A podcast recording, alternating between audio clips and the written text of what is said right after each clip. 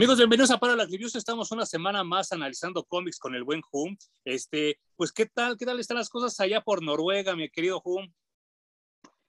Ah, pues bacalao de día, bacalao de noche, güey. Además del bueno, no del que tiene antibióticos como los chilenos. Ajá. O sea, este pinche, este sí está chingón, este sí está bueno, güey. Salmón por todos lados. Eh, está bien, me gusta. Además que tiene un frío como la chingada. Eso sí, se ve, se ve, se ve que, que pasas un poco de frío. Oye, este, pues eh, nos abocamos esta semana a, a, analizar, a leer uno de los cómics como más representativos para mí de mi época que me toca, o sea, que nos tocó a nosotros de los noventas. Eh, pues con bombo y platillo, no sé si recuerdas tú de la misma manera que lo recuerdo yo, con bombo y platillo empiezan a anunciar la llegada del Nintendo 64 y uno de los juegos debuts del Nintendo 64 era Sombras del Imperio. Entonces yo no sabía de qué carajo se trataba hasta que Po un día me explica que era lo que pasaba entre el episodio 5 y el episodio 6 de las guerras de las galaxias. Quiero hacer una salvedad, bueno, dos salvedades. Eh, voy a tratar de manejar con pincitas este tema, una porque el fandom de Star Wars es el fandom más tóxico de la maldita vida, o sea, yo no he conocido fandom más tóxico que el de Star Wars, tal vez el del soccer, ¿no? Pero de así de, de, fans, es así como que este asunto. Y, y la segunda, eh, ya lo he comentado yo con Po, Mucha gente, incluida el, fan de, fandom de Star Wars, dicen que el Imperio Contraataque es la mejor película de todas las nueve. A mí no me lo parece, es más, me parece hasta mala, me parece que, que siembra muchas cosas que de momento, como bombas de tiempo, reventaron la franquicia de Star Wars y le echaron a perder. Todo empezó en el Imperio Contraataca. Y yo le comentaba a Poe en el video de los juguetes de Sombras del Imperio que pues a mí me gusta mucho el regreso del Jedi, que eso es que a mucha gente no le gusta. Y entonces para mí era como muy raro, muy incómodo, el ver esa última escena donde Luke sale ya con su mano prostética. Y entonces el episodio del Jedi empieza con Citripio llegando al palacio de Java. Y entonces yo, pues de niño, no entendía ni madres de lo que había pasado. Supuestamente, este es el puente para entender qué es lo que sucedió. Obviamente ya no está escrito por George Lucas, nunca se lleva a la pantalla, pero salen figuras, salen videojuegos, salen este soundtrack, la novela y el cómic, que es lo que vamos a analizar hoy. ¿Tú qué opinas de esto, mi querido Hum? Pues yo me la pasé por el arco del triunfo porque eh, primero estaba hundido en el hype de van a reestrenar la Guerra de las Galaxias con la versión definitiva de George Lucas. Ah, claro. Y sí. luego, yo no tuve Nintendo 64, tuve PlayStation 1. Mm. Entonces me lo tuve que un poco por el arco del triunfo, pero eh, pues ahora sé que efectivamente esto de Shadows of the Empire pasa entre los episodios que ya comentaste tú, uh -huh. y creo que eh, George Lucas se dio cuenta que necesitaba dinero para crear su siguiente trilogía. Dijo, uh -huh. ¿cómo le hago? ¿Cómo le hago? No me alcanza para sacar una película completa. Y genios de la mercadotecnia dijeron, hagamos un videojuego, sacamos un cómic le sacamos toda la lana que podamos a juguetes y la chingada, y de ahí ha de haber salido el dinero para empezar la siguiente trilogía, güey. No lo dudo, no lo dudo ni tantito, ¿eh? O sea, eh, se nota, y, y, lo dicen en el forward del compendio que me prestó Po, que es la película sin película, porque hay todo menos, menos película, ¿no? Eh, pero, ¿se te hace un buen puente? No, güey, bueno, me costó mucho trabajo leerlo. Uh -huh. Siento que la historia está completamente desarticulada no se siente como un cómic dentro del universo de Star Wars. Tiene obviamente a los personajes, pero incluso el estilo de coloreado que tiene no se siente uh -huh. como un, el universo de Star Wars. Uh -huh. Al dibujante que contrataron eh, tampoco se preocuparon porque lo que dibujara se pareciera a los actores en lo más mínimo. Uh -huh. eh, incluso los colores de cabello de pronto se los cambiaban a, a los protagonistas. Sí. Entonces, creo que fue una chamba muy hecha al vapor. Supongo que la novela que escribieron, porque en teoría agarraron la novela como la historia principal uh -huh. y desde la novela agarraron elementos para el videojuego y agarraron elementos para crear el cómic. Entonces supongo que la novela debe estar mucho mejor articulada, pero el cómic se siente así hecho súper al vapor, güey. Y fíjate que estaba yo haciendo una investigación para hablar del video porque El videojuego yo lo jugué, pero nunca lo acabé. Es más, era tan difícil que yo no recuerdo haber pasado de la, de la segunda escena. Me aburrí, me harté, ya y lo dejé. La novela recuerdo que la vi que la vendían aquí en, eh, en tiendas de cómics muy, muy cara, muy, este, pues nada accesible, nunca la pude leer. Ahorita sí me entra la curiosidad de conseguirla, pero eh, el cómic es hasta ahorita que lo leí, o sea, 25 años después. Y sí, coincido contigo, creo que a, Dark Horse se le alaba más de lo que se merece y creo que a Marvel se le alaba menos de lo que se merece con los cómics que saca de Star Wars. O sea, creo que volvemos a esta misma onda de que la, la ruquiza está aferrada a sus lentes del pasado y entonces está... ¿Verdad que sí?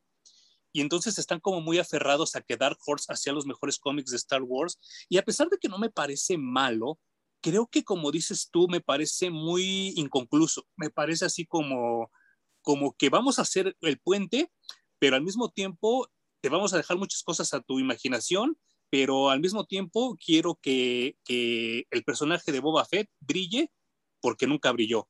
Y todos dicen que brilla y lo vamos a brillar a fuerzas. Y entonces no sé si tú piensas lo mismo. Sí, sí, está todo muy, muy forzado. Em, los cómics que ha sacado Marvel en fechas recientes, dígase los últimos cuatro o cinco años, han estado bastante, bastante buenos. De todos, el más rescatable es el que sacaron de Darth Vader. Todos dicen lo mismo, ¿eh? El primer volumen es una chulada, güey. Es, mm. es, es, es, Star Wars como debía de haber sido escrito para las películas. Desafortunadamente tuvimos la trilogía reciente tirada a la basura que tuvimos, ni modo.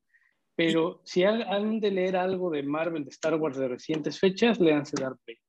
Y sabes qué, yo, yo siento que ahorita pues todos le tiramos mucho a la trilogía Disney, pero también el episodio 1 y el episodio 2 tampoco son tan buenos que digamos, ¿eh? No, yo no defiendo ninguna de las dos, ni la precuela ni la última trilogía que sacaron. O sea, creo que Star Wars rompió terreno y moldes y hizo algo completamente innovador en su primera trilogía y luego se murió la genialidad, güey, ya no, no brilló tanto como, como aquellos tiempos, ¿no? Eh, voy a hacer lo que hacen en recursos humanos, ya lo he dicho antes en otras de mis reseñas, voy a hacer lo que hacen en recursos humanos cuando te quieren llamar la atención y te hablan a la oficina y tú estás temblando, ¿no? Primero voy a hablar de lo bueno, después voy a hablar de lo malo y después voy a hablar de cómo se podría cambiar, ¿no? Eh, voy a lo bueno. Eh, creo que para ser de los primeros trabajos de Dark Horse es, es bueno la intención, porque sí, insisto que llenar ese gap, esa, esa brecha entre episodio 5 y episodio 6 fue algo muy valiente, fue algo muy necesario y fue algo como muy pues que sí nos lo merecíamos como fans, ¿no? Eso me gusta mucho. Me gusta mucho el que introduzcan personajes nuevos y que haya también los viejos. Me gusta mucho eh, las portadas. Las portadas se me hacen muy, muy, muy, muy buenas. Creo que son de Cam Kennedy, ¿no? Algo así voy a, aventurarme a decir. Hablando de lo bueno, como dices, para mí lo mejor son las portadas. Son una chulada, güey. Sí, no, no, no, no manches. Es un trabajo precioso de ilustración y, que, y que te vas con la finta, porque como tú dices, no mames, qué buena portada, y abres, y sí, efectivamente los personajes no se parecen, ¿no? particularmente creo que el dibujante es muy bueno para dibujar, valga la redundancia, robots y naves espaciales. Estoy bien de acuerdo contigo, güey. Pero creo que los humanos, particularmente las mujeres, le quedan muy feitas, ¿no? De la cara, se les ve mal.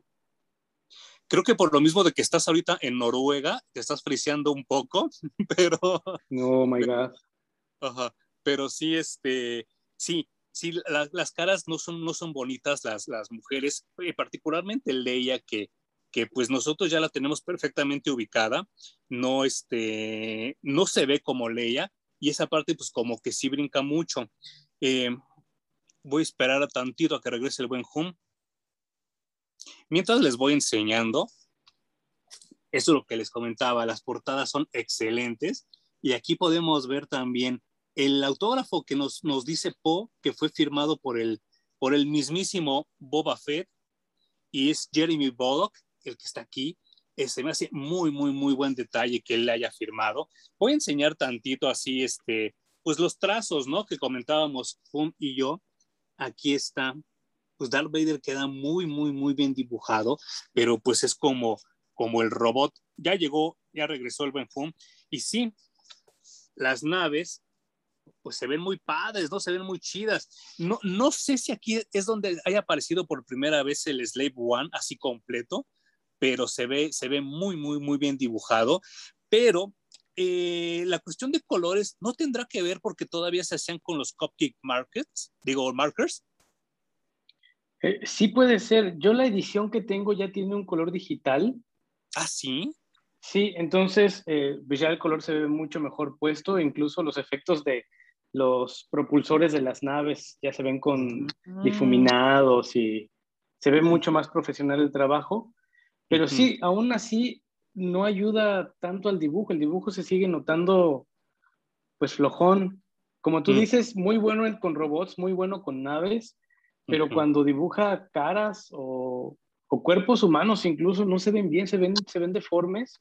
E incluso los ángulos que maneja cuando son naves y cuando son robots están padrísimos, pero cuando son humanos son muy raros, güey. Entonces, no se traduce bien eh, tenemos que ponernos en, la mente de cuando ocurrió esto, no había Star Wars, es decir, habíamos tenido tres películas que fueron maravillosas y que a todos nos dejaron con hambre de queremos más, y no, obtuvimos silencio por completo, no hay nada de Star Wars, y de pronto dicen, esto es material que además es oficial, está conectando dos películas que ustedes ya vieron. Entonces así como, wow, no mames, ¿qué está pasando? Y pues el videojuego estuvo decente, el cómic está medio chafón, la novela ni siquiera eh, he visto la portada, pero yo supongo que es ahí en donde está realmente el contenido que vale la pena, espero. Yo también. Y creo que como tú dices, pues los fans se quedaron con esa sensación de, es lo único que tuvimos Star Wars, entonces tiene que estar bueno. Entonces desde allí lo defienden, pero, pero a mí me parece flojón, e incluso el personaje este nuevo que introducen, ¿cómo se llama? Eh, eh, estuve buscando y se pronuncia Shizor, el príncipe Shizor. es un villano medio pasado por agua y el personaje que, viene a sustituir a Han Solo, que es otro contrabandista. Dash Rendar, ¿no? Yo lo vi a lo mucho 20 paneles en los seis cómics que componen esta saga. Es que está bien cabrón porque también haciendo investigación sobre esto, eh, pues hablábamos también de estas técnicas y tácticas gangsters de, las empresas. En este particular caso de Lucasfilms, eh, supuestamente eh, la tirada de ellos es que compraras y consumieras los tres, porque los tres son tres ángulos diferentes. Supuestamente en el cómic vemos el ángulo de Boba Fett, en el videojuego vemos el ángulo de Dash Rendar y en la novela vemos lo del príncipe Shizor. Entonces a mí se me hace como que pues si te hubieran avisado, pues yo me hubiera abocado a conseguir la novela y a jugar el videojuego para hablar de lo que estamos hablando ahorita. Sí siento que para lo único que sirve realmente Shadows of the Empire, lejos de ser el puente del que estamos hablando, es la manera en la que nuestra generación, y hablo de, de, mí para afuera porque a mí no me cae tan chido, yo creo que es para que muchos de nuestra generación se enamoraran de Boba Fett. Eh, puede ser. De hecho, ya había mucho fan enamorado de Boba Fett, güey. Y, de, que tuviera tan poquito tiempo aire en las películas, como que fue algo que eh, sentían que les debían. Estuvo bien. Creo que más bien vienen a redimir al personaje de Boba Fett hasta la serie de, de Mandalorian. Y no manches, ¿eh? Y bueno, si alguien de los que nos ve o nos escucha sabe si estos güeyes fueron los mismos que hicieron los Animatrix y el juego de, The Matrix para conectar la primera y la segunda película, porque me sabe exactamente a lo mismo. Yo te he escuchado varias veces decir, güey, ¿qué es esa jalada de que no puedes ir a ver esta película si no viste los Animatrix y no jugaste el juego de GameCube, porque entonces no vas a entender nada? Y nos están, nos están haciendo la misma jalada con Star Wars. La misma. Ya de ser el mismo equipo de mercadólogos, güey no lo dudaría ni tantito. ¿Y sabes por qué? porque en teoría, o sea, en papel, está bien chido. O sea, por ejemplo, a mí no me molestó nada, nada, nada ver el cambio de look que le hicieron a Chewbacca. A mí no me molestó nada, nada esta onda de que de que Darth Vader pone una recompensa para matar a Luke y entonces todo, todo se empieza a, deshebrar, a desarrollar en cuestiones así de lana. O sea, todos quieren créditos por, por hacer cosas que, que, están como que fuera de la ley, porque unos quieren matar, bueno, atrapar y matar a Luke Skywalker y otros quieren atrapar y matar a Boba Fett. O sea, es todos contra todos y eso me gusta mucho porque para hacer Star Wars una guerra, una guerra de las galaxias, yo veo muy poca guerra en la franquicia, no sé si me explico, ¿no? Eh, sí, y está bien cacho porque pues no hay guerra. Yo, a mí me encantan las películas de guerra y me encantan los cómics de guerra y me encanta toda este, esta, esta onda como militar. Digo, pues no por nada mi favorito es el Capitán América. Y el asunto de esto es que en Star Wars no hay, no hay wars, no hay guerra. Y entonces esta parte de que todos los bounty hunters están como que viendo quién se queda el mejor cacho y el más grande del pastel, se me hace muy, muy, muy interesante, pero dura cómic y medio, ¿no? Sí, güey, yo creo que eso era lo interesante de este cómic, le agregaba capas a la historia de, Star Wars que no tenía, porque seguíamos solo la historia de Luke Skywalker en realidad, no seguíamos nada más. Son personajes y situaciones que entran y salen de la vida de Luke Skywalker y se acabó, eso es la saga original. Pero como tú dices, queríamos ver más guerra, más política, queríamos ver a esos personajes que veíamos incidentales mucho más desarrollados, porque nada más nos daban así como pedacitos de información, aunque sí me gustaría decir que eh, en eso radicaba el encanto de Darth Vader.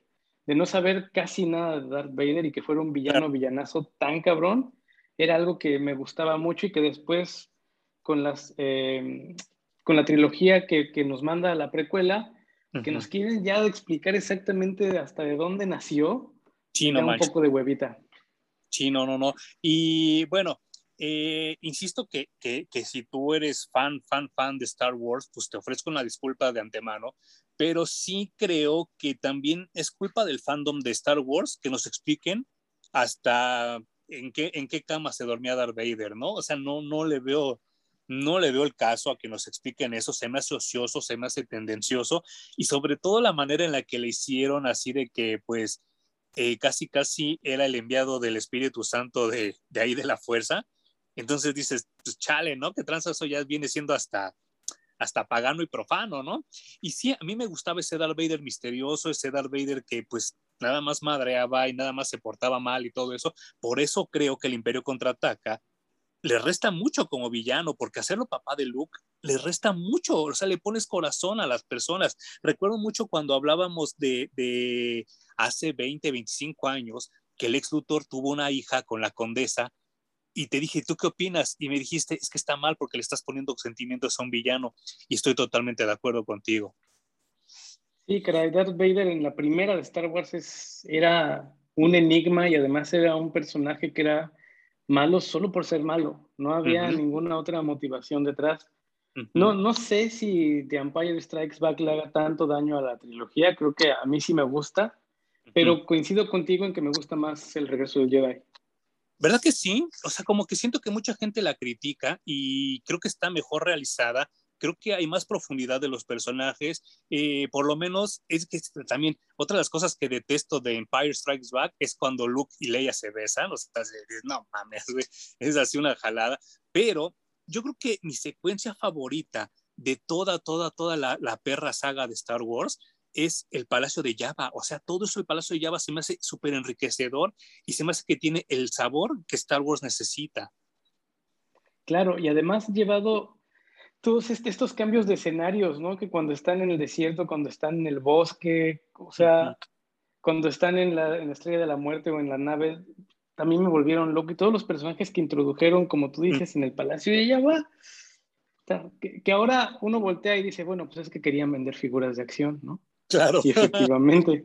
Yo no sé si después de ver The Mandalorian vayamos a ver a, Dash Rendar haciendo un cameo incluso en la, en la serie, porque están retomando cosas de, pues de historias de, en Clone Wars, por ejemplo, y tal vez a esto le den su pedacito de protagonismo, porque fue un pedazo de historia importante en su momento, aunque ahora Disney ha decidido que esto empieza a formar parte de una cosa que se llama Legends y que son sí, parte del universo de Star Wars, pero son como el Elseworlds, ¿no? No, no es canon y es Legends, Star Wars Legends. Y que no me parece tan chafa tampoco, ¿eh? O sea, también creo que Star Wars, bueno, nosotros como, como fans del cómic de superhéroes estamos súper acostumbrados a los universos alternos, pero la banda de Star Wars es muy aprensiva, es como que si no está ahí, no, no, y no me gusta, y es que si no es de Dark Horse, es basura, y dices, güey, no mames, pues también sé flexible, cabrón, o sea, tampoco puede ser todo George Lucas o no puede ser todo Luke Skywalker, o sea, también hay que ser flexible. Y a mí estaba investigando precisamente, y dicho sea de paso, quiero hacer el comentario de Fede, Fede Ratas. Yo había dicho en el video de Sombras del Imperio que hice con Po, que esta, esta historia, esta historia arc de Sombras del Imperio, solo se había editado una sola vez en México, pero no es así. Ayer estaba investigando y resulta que bajo este emblema de Legends lo volvió a, reimprimir Panini Comics y lo, lo he estado buscando para conseguirlo porque, insisto, no me enloqueció, pero sí es algo que me gustaría tener porque creo que creo que es un cachito que nos faltó a nosotros como los fans de Star Wars de explicar eso y otra cosa que, que viene a colación a lo que estábamos este, hablando. Me encanta ver cómo Java que también dicho sea de paso es mi villano favorito de Star Wars, me encanta ver cómo manipula a todos y a todos les ve la cara de pendejos, ¿no? Güey, a mí lo que me sorprende es que Java habla inglés. Ah, sí. Entonces, no veo por qué necesitaba así tripió como intérprete, güey. Dalatius, ¿no? También habla inglés. ¿Me explicas qué pasó allí? Sí, sí, sí. no, no, sé, no sé si a los que les cayó este proyecto eh, les valió un poco madre si nada más hicieron lo que tenían que hacer sin investigar absolutamente nada más. Se me hace raro incluso que no hayan visto Star Wars para decir, güey, no, pues es que Java no habla inglés, Java necesita quien, quien le traduzca cosas. Bueno, yo insisto, yo creo que también Dark Horse están muy chavos eh, estaban chavos en los noventas y siguen estando muy chavos ahora eh, en su realización de cómics, porque no sé si te acuerdas, es más, hasta en los de novedades y en los de Vid pasaba que cuando estaban hablando otro idioma, en el globo de diálogos ponían unos paréntesis, un asterisco y abajo decía traducido del inglés, traducido del ruso, traducido de tal. Eso hubiera arreglado mucho, mucho, mucho lo que estás diciendo, ¿no? Claro, o sea, no se necesitaba un cerebro grande para, para resolverlo. Entonces, creo que eso, esa falta de atención a los detalles, el dibujo que no termina de cuajar, incluso los diálogos que, que, tienen algunos personajes, no se siente que Luke esté hablando como Luke o que Leia esté hablando como Leia. Entonces, eso, eso me quitó a mí un poco de experiencia, no lo sentí dentro del universo de Star Wars, a pesar de que creo que tendría que ser una pieza muy importante porque une dos películas oficiales de, del universo Star Wars. Entonces, creo que se debía de haber respetado un poquito más eh, ese hecho. Eh, tenían que haberle dado un poco más de tiempo al, al, proyecto y dinero, no sé. Eh, como bien dices tú, el videojuego fue algo que, pues fue Star Wars, tenían que jugarlo, pero tampoco lo veo muy bien calificado en varias plataformas y es más la nostalgia por unas películas que les ganó para sacar el dinero y jugarlo que, que haya sido realmente un buen juego, ¿no? Y, y, sabes qué, insisto, creo que la parte medular de la historia, es más, yo no sé ni por qué le ponen sombras del imperio, cuando realmente, pues volvemos a esta onda que es todos de los bounty hunters, ¿no? O sea, creo que eh, eh, la médula son los bounty hunters y por eso me refería yo a lo de Java, ¿no? Porque cuando ya está a punto de aterrizar Boba Fett en el Slave One totalmente destruido, este, pues le dicen, ya viene, ya viene Boba Fett y te va a entregar eso y le vas a tener que pagar. Y Java dice, no, no, no, pues si ese güey se muere y no me trae a Han Solo, yo no le, pues no le voy a pagar. El que me lo traiga, aquí es al que le pago, ¿no? Y entonces es como otra, otra revolución de los Bounty Hunters a ver quién vence a Boba Fett para entregarle a Java a Han Solo, ¿no? Y esa parte me pareció también muy, muy buena, o sea, creo que es así de lo más rescatable. Claro, como te digo, es, es otra, otra capa. Y otra que a mí me gustó mucho es que hay, tenemos un villano nuevo que lo que quiere hacer es no solo chingarse a Darth Vader, sino también chingarse a la rebelión. Así como claro. un mastermind que quiere matar dos pájaros de un tiro, que bueno, al final no le sale porque no, no le puede salir porque ya vimos la película que sigue, entonces no puede quedar de una manera distinta. Exacto. Pero tener alguien que le juega a la política y que le juega contrapunta a Darth Vader me parece que era una gran, gran idea. Tristemente, no sé si en los cómics quisieron abarcar demasiado o darle demasiado respeto a, la, a las películas originales y entonces tenían que meter más cuadros con los personajes principales. Claro. Pero creo que eso, como tú dices, le resta eh, tiempo aire a la historia de los Bounty Hunters, a la historia del nuevo villano. y, y, no se diga al nuevo personaje, ¿cómo se llamaba otra vez? Este, Ajá, que de verdad sale tres segundos. Entonces ya no se siente una historia bien llevada en un cómic. Y para nosotros es más difícil porque conocemos el lenguaje, conocemos qué tanto se puede decir en seis cómics y que salgan con esto si es así de, güey, no dijeron casi nada. Sí, a, mí, a mí esta onda de Leia y el príncipe Shizor me pareció muy anticlimático. Yo me estaba como emocionando mucho porque, pues obviamente yo quería ver por qué Leia se ponía el traje de Bush y, qué es lo que sucedía, ¿no? Para que llevaran a Chubaca al Palacio de Java. No se ve tan claro, no se ve bien, o sea, ya trae puesta la ropa cuando está con Shizor y entonces él le dice, no, pues mejor cámbiate y entonces se cambian y nada más como que se tiran la onda y entonces dije, chingale, creo que no fueron a ningún lado con esto. A ningún lado, porque además el poder este que tiene el villano de hacer que a otras personas, es como de Poison Ivy, el poder, ¿no? que libera feromonas o lo que sea, y entonces la persona que tiene enfrente no tiene más que rendirse a sus pies y obedecer casi cualquier cosa que le pidan. Entonces le dice a Leia, pues encuérate. Y Leia tiene que luchar contra ella y contra su instinto porque si se quiere encuerar, también pobre Leia siempre le toca eso. y, la rescata Chewie, ¿no? Y así como que la saca del trance y ya. Eso automáticamente le genera defensas y la siguiente vez que vuelve a tener un encuentro con, con Shizor, ya lo puede resistir. Todo es así como muy sacado de la manga, todo es muy rápido, nada tiene intención. Y de hecho la cosa termina y, dices, bueno, ¿de qué se trata? Ajá, ajá. Y sabes qué, yo, yo lejos así, bueno, creo que, creo que la comparación que hiciste de Poison Ivy era, es como muy válida y como muy este, acertada, pero a mí como que me recordó la película de Flash Gordon con el anillo ese de Ming que usa como para seducir a Dale Arden, ¿te acuerdas? Ah, claro, sí, sí, sí, lo recuerdo muy bien. Bueno, si lo hubieran hecho eh, con la fuerza, así como que fuera uno de estos personajes que puede manipular poquito a la fuerza dentro del universo de Star Wars, hubiera funcionado mejor. Pero, güey, esta, volvemos a la poca atención a los detalles. Entonces, al chilazo, este cómic está hecho al chilazo. Ahora se me hace una falta de respeto.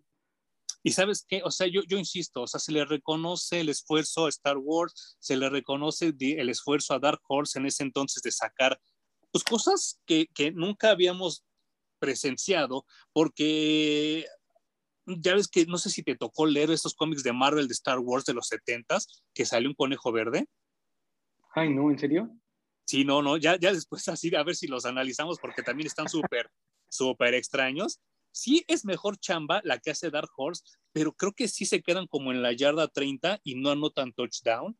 Creo que sí, como bien anotaste tú y como bien dijiste, eh, fue para vender juguetes y obviamente los juguetes le iban a generar a Lucas una ganancia para restaurar sus películas. No me puedo encontrar otra explicación.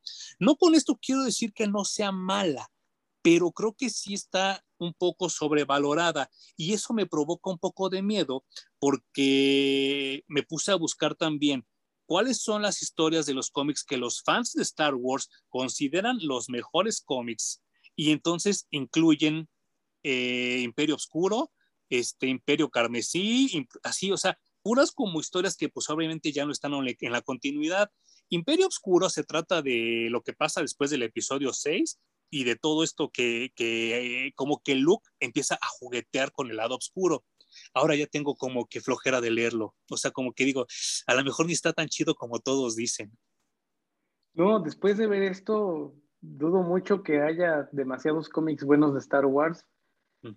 A propósito de lo que pasa después del episodio 6, eh, de Mandalorian es después del episodio 6, ¿no? Dicen que está entre el 6 y el 7 y que son como tres años después de la batalla con el emperador, según hasta donde yo tengo entendido.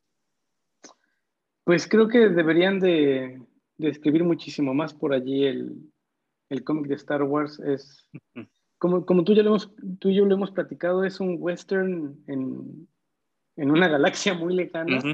Y así es como funciona. Y creo que, que si hubiera más cómics así, funcionaría mucho mejor. O también, vuelvo a insistir, lean Darth Vader de las, de las últimas historias publicadas por Marvel, güey.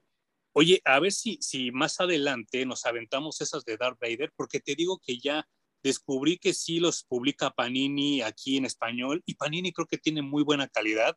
Hay uno que recomendaban en un video que estaba viendo yo ayer. Ah, porque dicho sea de paso, un cabrón saca un video de los mejores cómics de Star Wars y otros 7000 le copian la misma lista, ¿eh? O sea, nadie tiene imaginación, nadie tiene creatividad y entonces es así de, ay, no mames, qué culero, ¿no? Pero hay en varias, en varias de las listas mencionan uno que se llama Target Darth Vader, que los Bounty Hunters quieren atrapar a Darth Vader. ¿Ese ya lo leíste tú? No, pero wow, qué interesante, güey. Sí, sí, sí, a, ver si, lo, si lo, lo, checamos y lo leemos, porque sí, a mí me, me, parece, me parece interesante. Una, porque le estás dando los lugares que le corresponden a los Bounty Hunters, y dos, pues obviamente, pues Darth Vader la libró, ¿no? Quisiera ver cómo se libra de todo eso. Claro, bueno, a mí lo que me gusta mucho del personaje de Darth Vader es que es un güey muy político, es decir, no, no se enreda en batalla si no es extremadamente necesario, si lo puede resolver con una orden, con ir y negociar, mandar a un gato a que haga las cosas y lo que sea, pues así lo hace, ¿no? Ya cuando se ve en la imperiosa necesidad de pelear, bueno, pelea, pero es un personaje principalmente político y eso en el universo de Star Wars funciona muy, muy bien para, este tipo de villanos. Y es que a fin de cuentas así son los generales de la vida real, ¿no? Ellos no van a la batalla, ellos nada más como que controlan las piezas. Y sí creo que Darth Vader es lo que hace muy, muy bien. Exacto. Creo que en, este cómic se ve un poco eh, ese Darth Vader, pero también le dieron muchísimo peso a lo que a ti no te gusta, y es que habla mucho de su hijo y de cómo lo quiere traer al lado oscuro. Incluso el cómic termina con un panel de Darth Vader gigante diciendo, y juntos gobernaremos la galaxia como padre e hijo. Dices, güey, neta, así van a terminar este cómic. Yo, yo no sé, es que a fin de cuentas, cada quien ve o cada quien expresa y emana lo que traes en la mente, ¿no? Yo no entiendo estos libros que ahora veo también en Sanborns, veo en Gandhi, los llegamos a ver ahora que fuimos a Barnes Noble en Estados Unidos, que decía Papá Vader, y salía Darth Vader con Luke chiquito o Leia chiquita, dependiendo quién se lo regalas. ¿Qué opinas tú de estos libros antes de que yo suelte mi veneno? Híjole, güey. Es que se pueden abordar de, varias formas. Yo no he comprado ninguno. No regalaría ninguno. Así que la única forma en la que puedo abordarlo yo desde mi perspectiva es, no tenían por qué arruinarlo de esa manera, güey no manches. Y es que, ¿sabes qué? Mi opinión, y también la comenté alguna vez en un video con Po, creo que Darth Vader puede estar en la lista de los top 10 peores padres de la historia del cine. O sea, pero cabrón, no, no es un buen papá. Él torturó a su hija, él le cortó la mano a su hijo, lo quiere meter al lado oscuro. O sea, Darth Vader es una mala persona. Y ahora de repente sacan estos libritos donde salen agarrados de la mano y comiéndose un helado y todo eso, y están cambiándole todo el sabor al villano, como lo hicieron con Joker, como lo hicieron así con, pues con tantos villanos que ahora ya ni son tan villanos, ¿no? O sea, de repente sí es así como de, mm, ¿de qué se trata esto? ¿De hacer a los malos buenos y a los buenos malos? Porque pues, creo que tenemos pendiente más adelante algún video de toda esta generación que cree que Superman es malo. Y entonces, ¿cómo, está, ¿cómo vivimos en un mundo donde crees que Superman es malo y Darth Vader bueno? Está mal, está jodido, ¿no? Pues Maléfica era buena. ¿No? Sí, sí, sí, sí. O sea, estamos en, este momento de, ¿cómo es? La mula no era arisca o... pero lo hicieron a palos, ¿no? Exacto. Y que nos tienen que explicar eh, cuántos palos le dieron, con qué palo y quién le pegó, ¿no? Para que sepamos por qué es arisca. Pero, bueno, también creo que es una visión muy personal tuya y mía de que no nos gusta, porque hay banda que se enloquece por este tipo de, de sátiras o de visiones cómicas o distintas de personajes que pertenecen a otro momento y a otro espacio, los sacan de allí, los descontextualizan y entonces, como tú dices, los ponen agarraditos de la mano o a Vader como un maestro de todos los Stormtroopers y los Stormtroopers quieren parecerse a él. Claro. también creo que es válido, eh, vende muy bien, pero bueno, a ti y a mí no nos gusta. No, y, y vaya, no sé si pudiste ver ahora Cruella, ahora que salió. Sí, sí la vi. ¿Qué te pareció? A mí me parece una buena historia de un villano que no se, no se disculpa con nadie. O sea, muy, muy diferente de lo que fue Maléfica. Yo la amé. Se me hace lo mejor que ha hecho Disney en live action. yo también. Eh, obviamente tiene mucho que ver con el diseño de modas y con el, el diseño en general, la fotografía de la, de la película. Todo, todo, lo visual que tiene la película es un agasajo. Y creo que lo único que no me gusta y que tiene que ver con esto de no me expliquen por qué el villano es villano, es que necesitaron de otra villana idéntica a Cruella para explicarme a Cruella. Entonces, te vamos a decir que Cruella es Cruella porque tuvo una Cruella que la creó. Dije, güey, neta, es necesario. Sí, porque además, si no es Cruella, si Disney se hubiera dado la tarea de crear una película con una villana, que olvídate de todas las películas animadas que has hecho, hubiera sido un pinche peliculón de todas maneras. Sí, no manches, sí, sí, sí, sí, sí. A diferencia de Maléfica y a diferencia de Bella Durmiente y a diferencia de, de Cenicienta y todas las que han sacado de live action, ¿no? Sí, yo también creo que es un poco barato la manera en la que, en la que sale Cruella como Cruella, pero a fin de cuentas está chido porque genéticamente ella está predispuesta a ser mala y culera, ¿no? Y entonces esa parte sí, sí, sí, sí me gusta, sí, sí me satisface. Sí, se me hizo una suerte como de Gollum, que, que tiene esta dualidad de soy buena, pero también soy mala porque tuvo dos madres, a fin de cuentas. La biológica, que es una culera porque así es, y, y, la que la adoptó porque es una mujer buena e intenta que Cruella sea de esa manera también, ¿no? Esa dualidad se me hizo súper interesante en la película y pues paren de explicarnos por qué los villanos son villanos, ¿no? Y es que todo esto lo quiero englobar ya para cerrar este, esta, este video de esta saga. Eh, así como pasó con Cruella y así como pasa con otros, otras historias de villanos que, que pues sí se ve que son villanos, y no estoy hablando ni de Joker ni nada de eso, ¿no? Eh, creo que a Boba Fett le faltó un poco de sabor en esta historia, ¿no? Yo me lo imaginaba haciendo más culeradas y a fin de cuentas es como nada más como alguien como buena onda que nada más está haciendo una chamba y esa parte tampoco me gustó mucho. Claro, porque como lo están haciendo en The Mandalorian, se olvidan de todos los personajes, se centran en el personaje que están contando, qué mm. cosa que no hicieron en este cómic, como tú ya dijiste, le dan un pedacito de historia a Boba Fett y a los Bounty Hunters en favor de tener a Lea, a Lando, a Chewie, a Luke, en todas estas páginas que en realidad salían sobrando y que hubiera sido mucho mejor tener a Boba Fett, que ya también dijimos se lo debían a los fans porque era un personaje muy querido, con esto de que incluso en el juguete iba a salir con su cohete y que nunca salió. Y, o sea, era un personaje al que le debían un chingo de cosas y era la oportunidad perfecta para hacerlo, la desperdiciaron, tiraron el petardazo y pues solamente si eres un fan de verdad acérrimo de Star Wars, creo que deberías de leer Shadows of the Empire ni siquiera creo que valga la pena que regreses a jugar el juego, pero bueno, también si eres muy gamer, además de fan de Star Wars, date por el videojuego.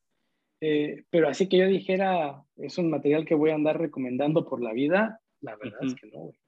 Y también ahora entiendo por qué no lo han reimpreso, ¿eh? porque también creo que sí, como bien dices, está cojo, eh, le falta como una conclusión, le falta, ¿sabes qué? Contundencia y también ahora ya entiendo por qué es tan difícil de encontrar. Afortunadamente, y, y pues esta, esta, esta gente, insisto que estamos viviendo una época dorada de, del cómic y de los compendios en México porque nuestra generación no le tocó. Eh, Panini Comics están haciendo muy buena chamba trayendo todo lo Star Wars, tanto lo de Legends como lo actual, y está saliendo en 200 pesos este de Shadows of the Empire, por si de todas formas lo quieren leer. Insisto que yo sí me lo voy a comprar eh, cuando lo vea, no es así de que me urja, pero sí lo quiero comprar. Pero aparte de, este, de, de, Shadows of the Empire, Panini Comics está trayendo cosas como muy buenas que he estado viendo que recomiendan en todos lados. Otra de los Bounty Hunters donde están solos. Eh, hay uno que se llama Rebel Strike, que es lo que pasa inmediatamente después de episodio 4, que dicen que es buenísimo. O sea, tampoco les quiero decir que todos los cómics de Star Wars son malos, porque probablemente nos vamos a encontrar algo muy bueno, pero sí creo que no sería lo más recomendable que ustedes empezaran a leer Star Wars con Shadows of the Empire, ¿no? No, definitivamente. O sea, yo me imagino, eh, la situación perfecta es, tienes un hijo que ya tiene 14 años y que quieres que le guste también Star Wars como a ti, no lo vas a poner a leer Shadows of the Empire, pero ni por equivocación, güey. No, no se necesita, además ya salió del canon y no es un buen material de Star Wars. Así que desde allí, pues solamente a los fans les va a gustar este pedo. Claro, y nada más para, para, para, terminar la idea de lo de Panini y para quemar a toda esta gente que, que merca con las, las fantasías y los recuerdos de la gente que aprecia lo vintage, aprecia lo, los griales. Eh, en Internet, cada cómic de, de, Sombras del Imperio, el Mercado Libre y estos, estos, este tipo de sitios, eh, los de Vid, cada uno lo están vendiendo en 700 pesos. por, eh, eh, yo lo más barato que he visto son todos por 1.500 pesos. Se me hace ridículo y lo peor de todo es que, insisto, el compendio de Panini cuesta 200 pesos. O sea, neta, mejor métanle esa lana a los de Panini que están haciendo muy buena chamba trayendo cosas de Star Wars que, a esta banda que está, bien, que está mercando con tu, con tu nostalgia, ¿no? que además se mete ya un juego de coleccionismo, es decir, estás pagando un dineral por una mala historia, por un mal dibujo, no sé si eso esté tan bien. Entiendo que es parte de tu infancia y de lo que quieres, pero pues apostemos más por el contenido que por el coleccionismo, creo yo. Claro, exactamente. Toda la vida lo hemos defendido aquí en Parallax y me, gusta mucho cuando coincido con, con Hume en ese aspecto. Si no nos dejemos llevar por la nostalgia, sino por el, lo que, lo que, sino porque es bueno el contenido, como acaba de decir Humberto, ¿no? O sea, si es lo, o sea, compren cosas que te diviertan, no nada más por comprar, porque entonces ya estás cayendo no solo en la compulsión, sino en la obsesión. O que significaron mucho para ti, es, es decir, eh, si hubo una saga que fue la primera que compraste en tu vida y ahora quieres tenerla en perfecto estado, bueno, pues significa mucho para ti pero solo por tener una colección completa, por poder meterte a un foro y decir, es que yo tengo este, este, y este, y este, y este, y los tengo en perfecto estado, híjole, creo que ahí ya torcimos un poquito el rabo y es mejor eso, apostemos por el contenido. Exactamente. ¿Algo más que quieras decir para concluir Shadows of the Empire, mi querido Hum? Pues creo que fue un gran ejercicio de mercadotecnia, hizo su chamba, funcionó a la perfección. Eh, Incluso están pagando precios exorbitantes ahora, ya, ya lo comentaste, pero em, no, no es un punto de entrada para Star Wars, ni siquiera recomiendo a alguien que solamente guste de la trilogía o de solo de las películas, no creo que sea un buen material para recomendar. Y pues ya que, que, nos dé el tiempo, a ver si checamos ese el de Target Vader, ¿no? A ver qué, qué nos cuentan. Sí, démosle una leída a lo nuevo, me parece, me encanta, güey. Va que va. Pues muchas gracias, Juan. Nos vemos la siguiente semana. Manuel. muchas gracias.